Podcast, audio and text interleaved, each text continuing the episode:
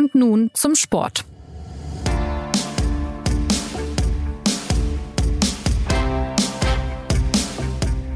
Mehr als die Hälfte der Wettbewerbe bei Olympia sind rum. Im Medaillenspiegel führt wie immer China. Die schnellste Frau der Welt ist wie zuletzt eine Jamaikanerin. Aber wer jetzt denkt, es ist alles ganz normal in Tokio, irrt gewaltig. Eigentlich ist dank Pandemie so gut wie nichts wie sonst. Und der schnellste Mann der Welt heißt eben nicht mehr Usain Bolt, sondern Marcel Jacobs, ein Italiener. Und im Schwimmen dominieren zwar Amerikaner und Amerikanerinnen, aber auch die Deutschen gewinnen wieder Medaillen. Nach der ersten Woche der Wettbewerbe gibt es speziell in Sachen Leichtathletik und Schwimmen Redebedarf und damit begrüßt sie Jonas Beckenkamp zum SZ Olympia Talk und nun zum Sport. Zu Gast sind heute die Experten aus den angesprochenen Fachressorts. Ein herzliches Konnichiwa an unsere Leichtathletik-Reporterin Saskia Aleite und an den Schwimmauskenner Claudio Cartunio. Hallo, zwei. Hallo, Jonas. Habe ich es richtig gesagt? Konnichiwa, Claudio? Ich, äh, ich muss mich da ganz auf dich verlassen, tatsächlich. Ah, sehr gut. Okay, dann gehen wir mal davon aus, dass das korrekt war. Ja, zuerst die wichtigste Frage. Wie geht's euch denn und äh, wie bekommt euch die japanische Hitze bei Olympia? Saskia, was meinst du? Also gestern war es sehr schlimm, gefühlt für mich der schlimmste Tag, obwohl ich auch schon zwei Stunden in der Mixzone beim Rudern stand. Aber ja, jetzt wo ich nur noch bei der Leichtathletik bin, ähm, ja, die Sonne knallt hier früh auf die Pressetribüne. Es ist etwas anstrengend, wenn es früh schon 37 Grad sind. Ähm, es, ja, also gefühlt ist es jetzt ein bisschen wärmer geworden für mich, aber man kämpft sich natürlich äh, durch. Na, bei mir ist es genau umgekehrt. Ähm, ich habe mir jetzt wirklich heute überlegt, ich muss, ich werde nie mehr mit kurzen Hosen aus dem Haus gehen. Ähm, in der Schwimmhalle war es noch so halb äh, äh, klimatisiert. Das war sehr, sehr angenehm. Aber hier gestern im, äh, in der Handballhalle war es so eiskalt und auch im Pressezentrum, im, im Hauptpressezentrum ist so kalt. Also ähm, die, diejenigen, die draußen sind, wie die Saskia, die leiden unter der Hitze. Die Athleten, die draußen Sport machen, auch.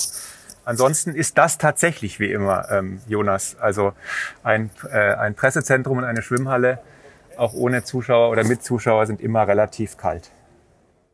Und apropos kalt, die Saskia hat ja auch schon Pyeongchang überlebt, äh, die Winterspiele in Südkorea bei minus 17 Grad. Insofern, äh, da sind auf jeden Fall erfahrene Leute vor Ort. Ähm, Saskia, fangen wir mal mit dir an. Welche Eindrücke nimmst du denn jetzt vom Auftakt der Leichtathletik mit? Das Wochenende hat ja schon einige Ergebnisse hervorgebracht. Was waren denn die großen Geschichten bisher? War es tatsächlich der 100-Meter-Sieger aus Italien oder gestern diese geteilte Goldmedaille der Hochspringer? Was ähm, bleibt dir besonders, ähm, bei dir besonders hängen?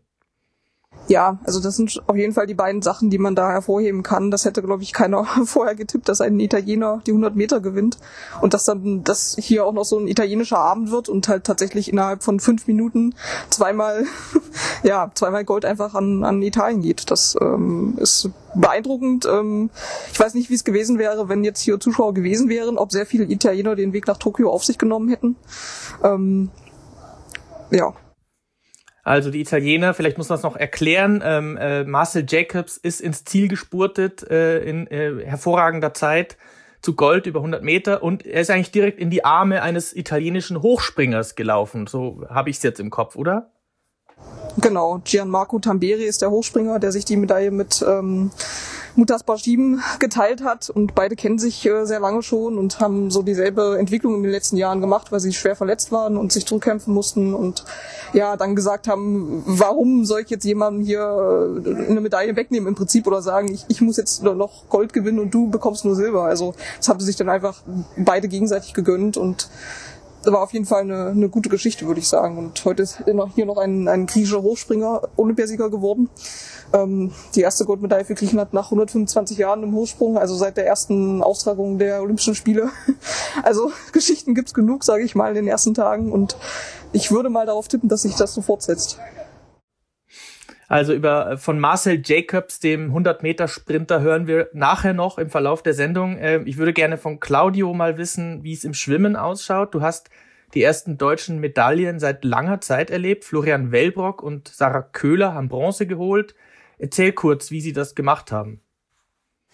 Ja, wie haben Sie das gemacht? Ähm, Sie haben, sind jeweils über, 100, äh, über 1500 Meter Freistil äh, ins Finale gegangen ähm, dass, es, dass sie die Zeiten schwimmen können, die man braucht, um äh, eine Medaille zu, Medaille zu gewinnen. Das wusste man schon vorher. Wellbrock war ja Weltmeister ähm, vor zwei Jahren in Südkorea.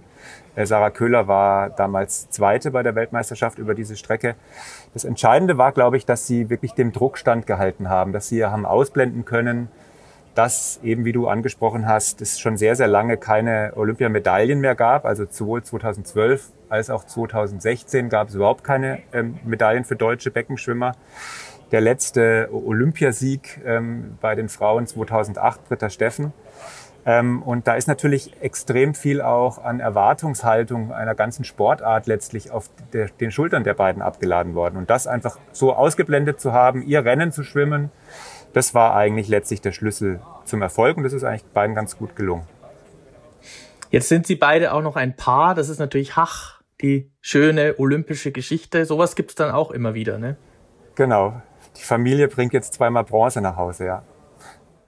Auch keine schlechte Ausbeute. Was ist denn, äh, warum hat es so lange gedauert im Schwimmen, bis es jetzt wieder mal ähm, eine Medaille gab? Man erinnert sich ja im Schwimmen an durchaus erfolgreiche Zeiten. Britta Steffen hast du angesprochen, 2008, auch ganz früher Michael Groß, dazwischen auch ähm, Franzi van Almsig. Ähm, es war irgendwie jetzt zuletzt nicht so erfolgreich, mein Eindruck, oder?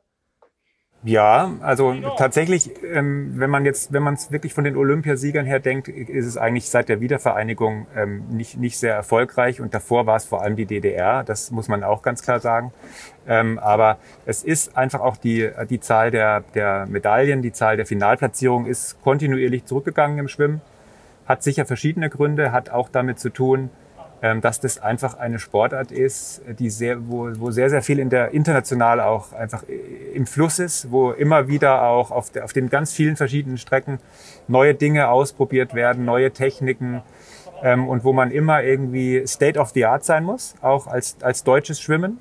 Und wenn man einfach nur so, so gut ist wie bei, bei den letzten Olympischen Spielen, dann wird man schlechter abschneiden. Das ist letztlich, ähm, das, so ist das im Schwimmen. Es ist ein Sport, du brauchst nur Wasser und einen Körper. Ähm, du brauchst inzwischen auch keine, keine Wunderanzüge mehr wie, wie noch 2008 zum Beispiel, als Michael Phelps die ganzen Weltrekorde geschwommen ist, wo es immer darum ging, wer hat welchen Anzug und so. Das ist alles zurückgefahren worden und äh, du stellst dich im Welt, weltweiten Wettbewerb. Und da muss man halt einfach ganz klar sagen, Schwimmen hat in anderen Ländern einen ganz anderen Stellenwert als in Deutschland. In den USA äh, kriegst du damit Stipendien an den besten Colleges. Ähm, in, in Australien bist du mit einer Olympiamedaille ein Volksheld.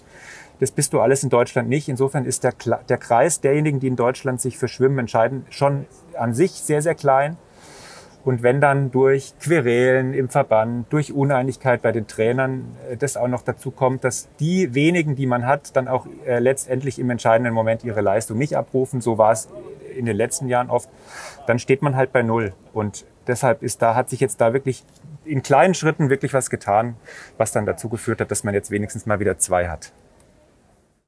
Wie ist es denn bei Wellbrock? Äh, als Weltmeister ist er angetreten. Ist denn dann Bronze sozusagen genug? Oder ist das jetzt äh, unethisch, wenn man jetzt äh, sagen würde, naja, vielleicht wäre sogar noch mehr drin gewesen?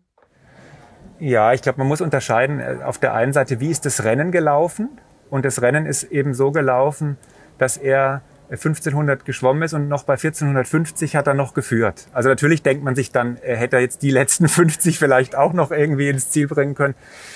Ähm, also das ist jetzt, sagen wir mal, auf der analytischen Ebene sicher so. Ähm, nur da ist jetzt ein ganz äh, neuer, junger Amerikaner aufgetaucht, äh, Robert Finke, der das gewonnen hat, der auch die 800 gewonnen hat. Den hatte niemand so auf dem Zettel. Das ist ab und zu mal so, dass dann quasi irgendwie mit 18, 19, 20, 21 da jemand auch wirklich nochmal einen Leistungssprung macht in die Spitze rein. Und damit hat er sich abfinden müssen. Und mein Eindruck war wirklich, dass das, er hat ja gesagt, er ist wirklich sehr, sehr zufrieden. Er will überhaupt nicht meckern über eine Olympiamedaille, so lange warten. Und jetzt hat er sie. Und er, er, war schon einfach wirklich auch, auch sehr, sehr glücklich. Und das haben wir ihm eigentlich auch alle abgenommen und sollten wir auch, weil, wie gesagt, Bronze ist einfach eine Olympiamedaille.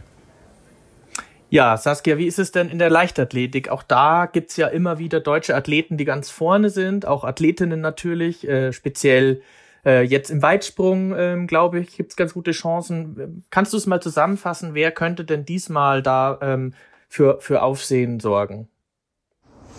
Ja, also im Fokus stehen natürlich die beiden Weltmeister, die die letzten Weltmeisterschaften hervorgebracht haben. Also Malaika Mihambo im Weitsprung und äh, Niklas Kaul im Zehnkampf. Und Mihambo hat morgen ihr, ihr Finale. Sie hatte gestern ihr, ihre Qualifikation und ist da Bestleistung gesprungen, also Saisonbestleistung. Ähm, deswegen sind die Aussichten da eigentlich ganz gut. Also da scheint der Formaufbau jetzt doch gepasst zu haben. Sie hatte ja unter der Saison auch immer mal Probleme, das Brett zu treffen, ähm, weil sie im letzten Jahr ja einen verkürzten Anlauf nur genommen hat, also vier, äh, vier Schritte weniger sozusagen zum Schwung holen ähm, gelaufen ist. Und das hat sich dann halt schon ausgewirkt auf, auf alles eigentlich, sagt sie selber, weil sich die ganzen, ja, die ganze, der ganze Rhythmus beim, beim Laufen dann verändert.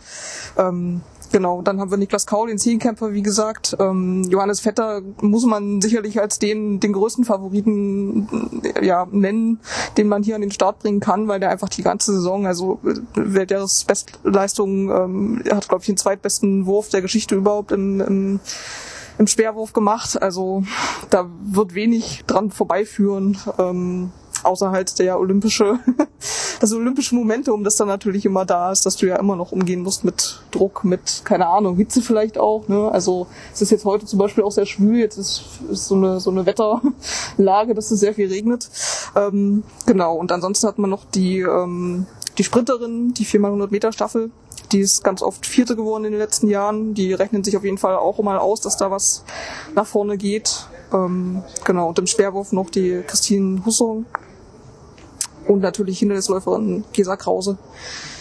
Da, ja, wenn alles normal läuft, werden die ähm, vorne mit dabei sein, sage ich jetzt mal. Aber ob dann immer eine Medaille rauskommt, ist ja auch die Frage, ob das, ob, ob das immer das Ziel sein muss oder nicht einfach nur sich halt wirklich gut zu präsentieren und möglichst nah an seine, seine Bestleistungen heranzukommen. Ja, Gesa Krause hast du angesprochen. Äh, das bringt uns ja zu den Laufdisziplinen. Äh, wer jetzt nur alle vier Jahre Olympia guckt, der wird sich vielleicht an Gina Lückenkämper erinnern. Die ist zwar keine Langstreckenläuferin, sondern eine Sprinterin, die fehlt dieses Mal. Ähm, was ist denn jetzt in ihrer Abwesenheit von den Läuferinnen zu erwarten? Gesa Krause haben wir gehört, ähm, Konstanze Klosterhalfen ist mir noch ein Begriff. Ähm, wie sieht's da aus? Also fehlen tut Gina Lückenkämper nicht, die ist schon im Olympischen Dorf, die hat die, die Norm verpasst, ähm, über 100 Meter. Ähm, genau, aber ist halt für die Staffel vorgesehen tatsächlich. Ähm, ansonsten läuferisch, wenn du Konstanze Klosterhalfen ansprichst, ist es so, dass sie dieses Mal hier über 10.000 Meter ähm, gemeldet wurde. Sie hat dieses Jahr das erste Mal ein Rennen über 10.000 Meter bestritten. Also sie war sonst ja eher auf, der halben Disziplin unterwegs und ist da WM-Dritte geworden. Ähm, ich glaube, sie weiß selber gar nicht so genau, ob das ihre Lieblingsdisziplin ist. Ich, äh, ihr, ihr Team glaubt, glaube ich, dass es da bessere Chancen gibt international. Aber ja, wenn man sich jetzt die besten Listen anguckt, da ist sie mit ihrer Zeit, ähm, obwohl sie deutschen Rekord gerannt ist in, ihrem einen Lauf, den sie hatte, äh, 22. der Welt gerade nur. Und ja, so wie die Leistungsentwicklung oder Überraschungen sich gestalten hier vor Ort und auch schon in diesem Jahr, ist es sehr schwer da zu prognostizieren, dass da wieder ein, ein ja, persönlicher Erfolg für sie dabei rauskommt. Jetzt waren es ja in Rio, ich habe mal nachgeschaut, am Ende nur drei deutsche Leichtathletikmedaillen ähm, und jetzt sind auch noch Bekanntheiten von früher wie David Storl, Thomas Röhler, der Speerwerfer oder auch die die Harting-Brüder nicht dabei. Wie ist denn generell das Niveau der Deutschen im internationalen Vergleich? Glaubst du, dass es wieder drei Medaillen werden könnten oder sogar mehr? Ja, also aus der Aufzählung, die ich ja vorhin schon gemacht habe, könnte man schon ablesen, dass mehr möglich wäre, sage ich jetzt mal, von den Vorleistungen. Ähm, von den Leuten, die du gerade aufgezählt hast, also David Stoll, Thomas Röhler, ähm, die Hartings, ja, es, wir haben viele Athleten, die wirklich mit ihrem Körper zu kämpfen haben, das merkt man. Viele, die das auch schon in den letzten Jahren getan haben. Manche, gerade auch Gina Lückenkämper, die jetzt zwar dabei ist, aber die sich dann auch bei ihrem ersten Saisonrennen sozusagen Muskelfaserriss zugezogen hat, ja, die sind, die sind irgendwie nach Amerika gegangen, wie Sie vielleicht, haben sonst anderweitig ihr Trainingsumfeld wechseln müssen, vielleicht auch durch die Pandemie bedingt, äh, ja, Einschränkungen gehabt. Also man merkt schon, dass viele einfach, ja, körperliche Problemchen aufweisen, bis hin zu Problemen und, ähm, das scheinen sie manchmal nicht so gut wegzustecken wie vielleicht die, die internationale Konkurrenz, aber ich glaube, man muss das von Einzelfall zu Einzelfall tatsächlich sehen. Also da würde ich mich jetzt schwer tun, ein Fazit zu ziehen, ähm, dass man da schlechter aufgestellt ist als die Konkurrenz. Dann blicken wir mal aufs Internationale. Ähm, es gab ja bei den Frauen und Männern bereits die, das Königsrennen über 100 Meter. Bei den Frauen gewann eine Jamaikanerin, die schon in Rio Gold geholt hat. Und bei den Männern der eingangs erwähnte Italiener Marcel Jacobs. Was kannst du uns über diese beiden Rennen sagen? Ja, also bei den Frauen hätte man, glaube ich, vorher ganz gut äh, schon gelegen, wenn man darauf getippt hätte, dass eine Jamaikanerin Gold gewinnt. Am Ende waren drei auf dem Podest. Ähm, ich würde mal sagen, dass Shelly Ann Fraser Price auf jeden Fall eigentlich die Favoritin war, weil sie bessere Zeiten in diesem Jahr schon gelaufen ist. Aber ja, am Ende entscheiden ja dann tatsächlich Nuancen.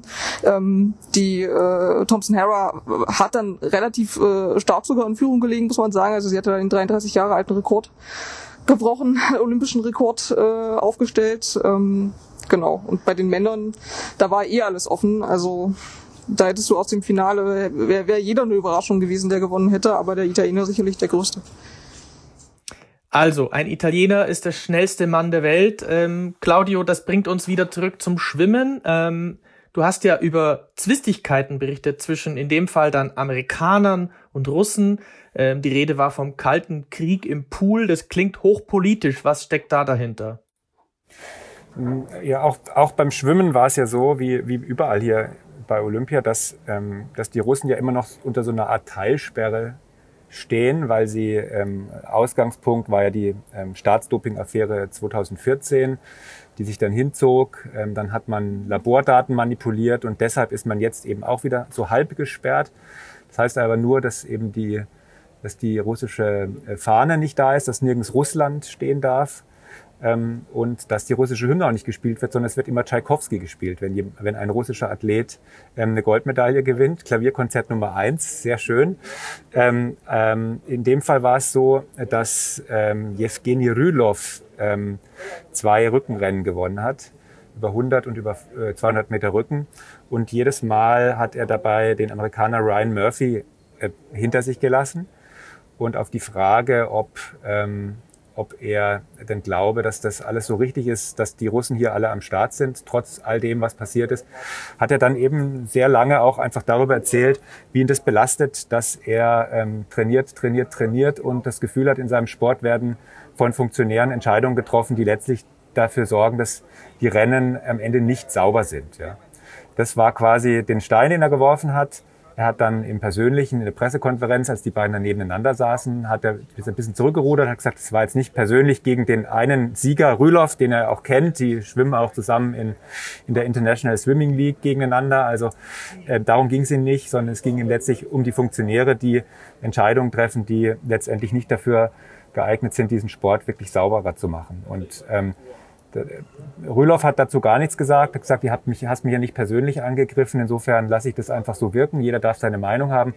Ähm, das russische Olympische Komitee hat dann allerdings ähm, reagiert und hat einen relativ deftigen ähm, ein relativ deftiges Statement abgegeben. Ähm, ich habe es hier, ich hab's hier mal rausgesucht. Ähm, die alte Drehleier hat wieder mit dem Lied über das russische Doping begonnen, englischsprachige Propaganda, die in der Hitze von Tokio vor, vor verbalem Schweiß trieft. Wir werden euch nicht trösten, vergebt denen, die schwächer sind. Gott ist ihr Richter und für uns ist er ein Helfer. Äh, Zitat Ende. Also da kann man so ein bisschen raus, raushören, ähm, da ist erstens viel Poesie am Start, ähm, aber auch sehr viel Selbstbewusstsein. Und da ist nichts von schlechtem Gewissen und wir gehen hier mal mit Demut und sind froh, dass wir am Start sein dürfen überhaupt, sondern da wird schon wieder ziemlich getrommelt. Und ähm, das war sozusagen das, was man ein bisschen als kalten Krieg im Schwimmbad hier bezeichnet hat. Man kann ja auch beobachten, dass speziell die Amerikaner sehr dominant auftreten, auf den klassischen Strecken zumindest. Ähm, ich erinnere mich an äh, Katie Ledecky, die mittlerweile ja die erfolgreichste Schwimmerin ähm, bei Olympia überhaupt ist. Ähm, was kannst du uns über sie erzählen? Naja, Katie Ledecky ist tatsächlich jetzt, hat jetzt sechsmal Einzelgold bei Olympia gewonnen. Das erste über 800 Meter Freistil 2012 in London. Ich weiß noch, wie sie da aufgetaucht ist und wir sie alle irgendwie nur so als Gerücht kannten, da kommt eine 15-Jährige, die soll irgendwie super sein. Die war damals noch ganz schmächtig und klein und schüchtern, hat irgendwie äh, die 800 Meter Freispiel gewonnen und wusste dann gar nicht, wo, wo kann ich denn hier jetzt zur Pressekonferenz, wo kann ich hier meinen Schwimmbeutel hinlegen und so. Das war echt ganz süß und aus der ist jetzt eigentlich halt einfach die erfolgreichste Schwimmerin geworden mit sechsmal sechsmal Einzelgold. Ähm, die hat allerdings gar nicht so erfolgreiche, also persönlich gar nicht so erfolgreiche äh, Spiele jetzt gehabt. Sie hat halt jetzt die Nummer 5 und 6 dazugeholt über 800 und 1500 Meter Freistil. Ähm, aber sie war, äh, sie war erst erste Mal schlagbar. Ähm, das war sie ganz lange nicht. Und es waren eigentlich andere, die, die wirklich, sagen wir mal, als die dominanten Figuren dieser Spiele in Erscheinung getreten sind. Es war zum einen eine Australierin, Emma McGean, mit sieben Medaillen. Das gab es noch überhaupt noch nie, dass eine Frau im Schwimmen äh, sieben Medaillen von einem Olympischen Spiel mitgenommen hat. Wobei drei, vier davon Staffelmedaillen waren. Das muss man dann immer auch so ein bisschen einordnen. Die Australier haben, gewinnen halt einfach mal schnell viermal Staffelmedaille. Die Deutschen gewinnen seit wie vielen Jahren keine Staffelmedaille. Das ist halt dann der Unterschied. Und bei den Männern Caleb Dressel, der einen Weltrekord geschwommen ist, über 100 Meter Schmetterling und insgesamt sogar fünfmal Gold gewonnen hat. Ja, das sind also natürlich solche Zahlen kommen dadurch zustande, dass diese Leute natürlich aus den großen Schwimmländern kommen und dann sehr schnell auch immer nebenbei mal noch ein bisschen Staffelgold mitnehmen. Aber die haben auch schon im, im, auf ihren einzelnen Strecken dieses, dieses, äh, diese, diese Spiele sehr dominiert. Ja. Also bevor ich jetzt den Showstopper dann mache mit dem großen Themenkomplex Doping, wir kommen leider nicht drum rum, äh, möchte ich noch was über eine schöne olympische Geschichte abfragen.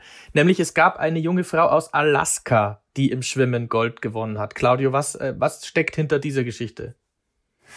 Ja, das war Lydia Jacobi, ähm, eine 17-Jährige, die erste, die erste Schwimmerin überhaupt aus Alaska, die sich jemals für, überhaupt für ähm, Olympische Spiele ähm, qualifiziert hat. Und die hat gleich Gold gewonnen, ja, über 100 Meter Brust und hat dabei ihre Landsfrau Lily King hinter sich gelassen, die damit eigentlich schon fest gerechnet hatte, dass sie das wieder gewinnt. Ja, das, äh, das war eine sehr lustige Geschichte, weil man natürlich in so einem Moment fragt, kein Mensch kennt Lydia Jacobi. Und dann geht's natürlich los, wer ist das? Und dann schaut man bei ähm, äh, irgendwelchen Zeitungen aus Alaska, die dann sofort zusammenstellen, hier die zehn lustigsten Facts über Lydia Jacobi. Und das, die waren zum Teil schon wirklich sehr kurios. Also sie, sie hat bis vor kurzem noch in so einer Schülerband gespielt, im, äh, äh so eine Art Folk, Folk-Band, die da durch ganz Alaska getourt ist, singt, spielt Kontrabass, spielt Gitarre. Und es ist schon ganz lustig, dass so jemand dann kurz darauf Olympiasiegerin wird. Ja, ähm, Lydia Jacobi sicherlich eine sehr positive Überraschung ähm, und damit dann äh, zu den eher dunklen Kapiteln der Spiele das Thema Doping. Äh, sowohl in der Leichtathletik als auch im Schwimmen ist es ja, man muss sagen, allgegenwärtig. Jetzt gab es zum Beispiel im Schwimmen diesmal etwas weniger Weltrekorde als sonst. Ähm, ist das ein Zeichen, dass es sauberer zugeht? Naja, zunächst muss man ja mal sagen, dass man das ja immer nicht so weiß. Das macht ja gerade die, den Sport aus und die, ähm, gerade die olympischen Sportarten auch. Man sieht die Ereignisse, man sieht die Ergebnisse, man sieht die Menschen und man weiß eben nicht, ist man gerade auf der dunklen oder auf der hellen Seite. Ja, das, äh, deshalb kann man das auch gar nicht so trennen. Ähm, es gab ein bisschen weniger Weltrekorde, das stimmt. Ähm, am Ende waren es gar nicht so viel weniger, weil ein paar Staffeln dann doch noch zugeschlagen haben. Allerdings dann auch wiederum auf neuen Strecken, die neu im Programm waren. Dann ist es auch nicht so verwunderlich. Ähm, ich glaube, die, der Hauptgrund, warum es weniger Weltrekorde gibt, das haben auch alle gesagt, war, dass diese Schwimmfinals morgens stattfanden, Ortszeit, damit sie in den USA abends äh, zur Primetime im Fernsehen laufen konnten. Und morgens ist der Körper einfach nicht bereit. Das, da gibt es ein paar, die haben das, die haben, gab es ein paar Ausnahmen, aber im großen Schnitt war es einfach so, dass alle gesagt haben, wir waren hier ein bisschen langsamer, weil es morgens ist. Das muss man einfach berücksichtigen. Tja, und ansonsten, was gibt's dazu zu sagen? Also ähm, es ist, ähm, was, was auffällt, finde ich, beim Schwimmen, ist im Vergleich zu, den, zu früher, dass die Leute, dass, dass viele Athleten das von sich aus ansprechen, dass sie von sich aus ansprechen, dass sie, dass sie Zweifel haben, wie wir haben über diese Geschichte mit den Russen gesprochen, ähm, oder dass sie, dass zum Beispiel jemand wie Adam Peaty, der Brust-Olympiasieger aus Großbritannien, wirklich auch aktiv sagt, er findet, in seinem Sport läuft alles schief. Während der Pandemie Es ist unglaublich, dass man sich jetzt schon wieder hinstellt und sagt, das Dopingsystem funktioniert. Die Leute wurden zum Teil über Monate nicht kontrolliert. Auch er selber hat irgendwie über fünf oder sechs Monate keinen Kontrolleur gesehen. Ähm, das, jetzt kann man natürlich sagen, es ist doch ist super. Es ist eine super Entwicklung, dass das den Sportlern auf den, auf den, unter den Nägeln brennt und dass sie sagen, sie wollen, sie wollen, dass sich da was tut. Die Funktionäre werden es nicht erreichen, müssen sie es selber in die Hand nehmen, so ein bisschen. Natürlich fragt man sich dann, oder ist es einfach nur die große Show? Ja, gehört es zur Inszenierung, dass man, dass man sagt, ähm, ich kaschiere letztlich das, was ich selber mache, dadurch, dass ich in der Öffentlichkeit mich als, als großer Anti-Doping-Kämpfer profiliere. Das ist sozusagen der Zweifel, den du nie los wirst und der immer so ein bisschen mitschwingt und mit dem man umgehen muss. Ähm, aber man kann da, glaube ich, die Welt jetzt nicht in Gut und Böse unterteilen, weil ähm, ist ja auch nicht so, dass man sagt, immer die Zeit, die die Deutschen schwimmen, sind sauber und alles, was schneller ist, ist nicht mehr sauber. Ja, das, den Fehler sollten wir auch nicht machen, es uns so schön zu reden, das Thema. Also, äh, dann springen wir wieder zur Leichtathletik. Saskia, da gab es ja schon fast traditionsgemäß die ersten Dopingfälle, vor allem Team Kenia steht da im Fokus. Kannst du kurz zusammenfassen, worum es da geht? Ja, also es gab am zweiten Tag der Leichtathletik einen positiven Doping-Test hier vor Ort ähm, vom chinesischen Sprinter Mark Otiambo. Ähm, der wurde hier bei dem bei einem ja vor Ort sozusagen positiv auf Anabolika getestet. Ähm, tatsächlich der andere Fall, der noch vorher aufgetaucht ist und publik wurde. Ähm, da ging es um Nigerias äh, Blessing Okagbare, die Sprinterin. Die hatte hier noch ihren Vorlauf bestritten, wurde dann über Nacht ähm, ja aus dem Wettbewerb genommen, weil man sozusagen eine ältere Dopingprobe aus, aus, aus dem Juli auch, aber da war sie noch nicht in Tokio, ähm, ausgewertet hat und da festgestellt hat, dass sie Wachstumshormone, ähm, ja, dass man ihr Wachstumshormone nachweisen konnte. Das sind sozusagen die nennbaren Fälle. Dann ist es halt noch so, dass tatsächlich mehrere kenianische Sportler hier nicht, an, nicht, nicht starten durften. Ähm, ihnen wurde die Starterlaubnis sozusagen weggenommen, weil man eben auch festgestellt hat, dass da die Test, äh, ja, Testregularien nicht eingehalten wurden, also dass sie an zu wenig Dopingkontrollen sozusagen teilgenommen haben. Ähm, genau, also da kann man halt auch schon erkennen, dass das Testsystem, das ja auch in, in der Pandemie teilweise am Anfang eingeschlafen ist, ähm, anscheinend auch noch versucht wird, das zu unterlaufen. Also das sollte man auf jeden Fall auch im Hinterkopf haben bei allem, was sich hier noch abspielt. Äh, stets im Fokus ist ja bei dem Thema eben vor allem das 100-Meter-Rennen. Da tummeln sich ja bei den Männern äh, plötzlich völlig neue Gesichter. Also Usain Bolt ist Geschichte. Jetzt gewinnt ein Italiener, der irgendwie teilweise ähm, seine, seine neue Bestzeiten läuft, die er noch nie gelaufen ist. Auch der ein Chinese war im Finale, habe ich gesehen, der auch noch nie so schnell gelaufen ist wie im Halbfinale. Inwiefern sind denn da Zweifel angebracht, vor allem wenn man sich die Vergangenheit dieser Disziplin anschaut? Ja, ich glaube, da sind schon Zweifel angebracht. Man guckt ja immer bei Leuten, die man nicht kennt, sage ich mal, und dann auf einmal Olympiasieger werden. Was hatten die vorher für Zeiten? Dann siehst du halt, dass der Marcel Jacobs ähm, dieses Jahr eigentlich zum ersten Mal unter 10 Sekunden gelaufen ist. Ich glaube, 9,95 war seine Bestzeit, bevor er hier in Tokio angekommen ist, und jetzt läuft er 9,8. Das ist schon ein großer Sprung, würde ich jetzt mal sagen. Ähm, was natürlich hier immer noch mit angeführt wird, ist, dass die Bahn auch einfach sehr schnell ist vom Belag her. Ähm, das sagen die Läufer selber, das sagen auch die deutschen Läufer. Dann hast du natürlich die, die Thematik mit den Schuhen, dass du Spikes hast, ähm, die dich da nach vorne katapultieren. Die sind aber allerdings auch nicht so neu, dass jetzt hier die neuesten Bestzeiten ähm, sich so nach oben entwickeln müssten. Also es sind schon auffällige Steigerungen da. Das kann man auf jeden Fall festhalten. Und man, wie es immer ist, man muss den Einzelfall, glaube ich, betrachten, wer sich warum, wie, ja, was verändert hat im Training und wie groß der Sprung wirklich ist.